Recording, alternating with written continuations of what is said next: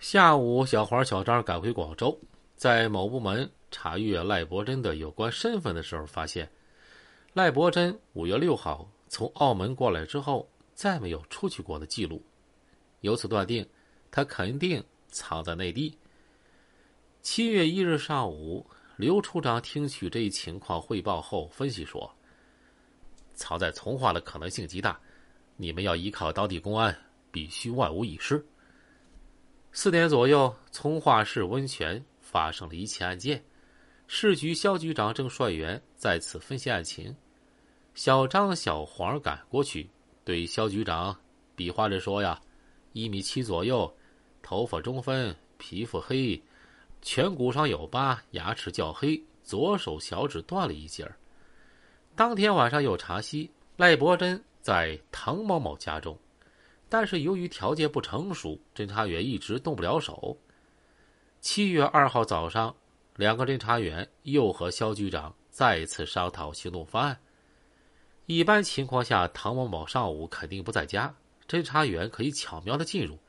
肖局说：“我给你们配五个刑警，速战速决。”十点左右，六个青年男子穿着便装从公安局大院走出来。抬着两筐荔枝，有说有笑的，径直朝着前面那栋居民楼走去。他们到了某个楼梯口，互相使了个眼色，然后上了楼，在一扇显得光亮的铁门前就按了门铃。哎，谁呀？里面是一个阿婆的声音。我们是唐某某的朋友，来看他的。铁门咣啷一声开了，阿婆。站在门口笑着说：“呃你们进来坐吧，那他不在家。”六个男子没多说话，走进来，把两筐荔枝放在墙边，选择不同位置坐了下来。这家里似乎只有阿婆一个人，她正手忙脚乱的给客人沏茶。客人礼貌的推辞，让阿婆坐下。小黄站起来，眼光盯住一扇紧闭的门。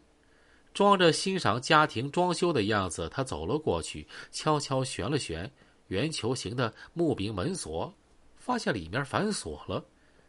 他灵机一动，大声说：“呀，你们等吧，我走了。”过了一会儿，门锁转动，房门打开了，一个身穿深色条纹短裤、光着膀子的男人走出来。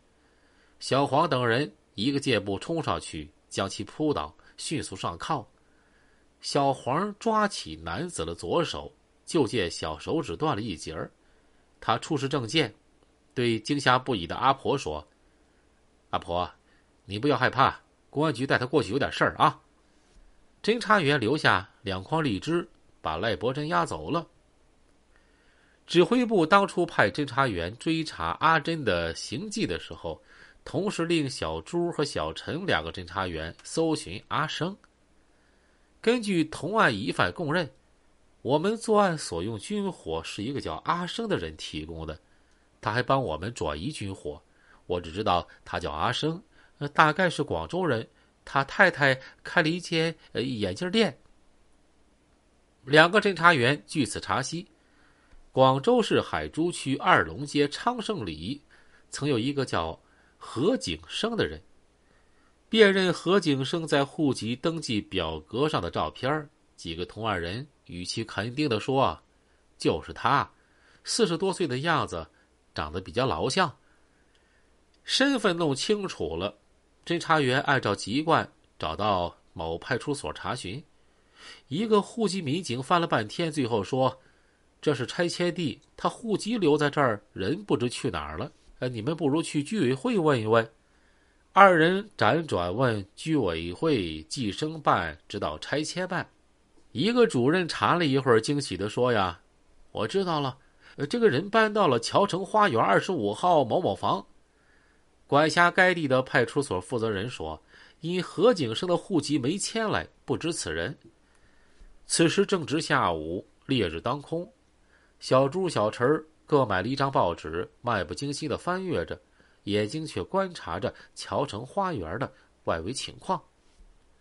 他们走进物业，一个看上去能干泼辣的大姐热情的迎上来：“我还真对这家印象挺深刻的，有俩老人住这儿，偶尔老人的孩子过来看看。他家装修雨棚，翻来覆去好多次，还是没弄好，很挑剔。小朱拿出一张照片给他看，那个过来看老人的那个孩子像不像他呀？大姐反复辨认，却说呀：“我好像没见过这个人。”小朱对大姐耳语一番，大姐连连点头。七月一号早晨，小朱收到一个电话，说今天那家啊请人装雨棚，老头说想让儿子过来看看。二人马上赶去桥城花园外围守候，分头坐在亭子的石凳上。映着朝霞，各拿一叠报纸遮脸看着，眼睛的余光却从报缝间窥视前面的动静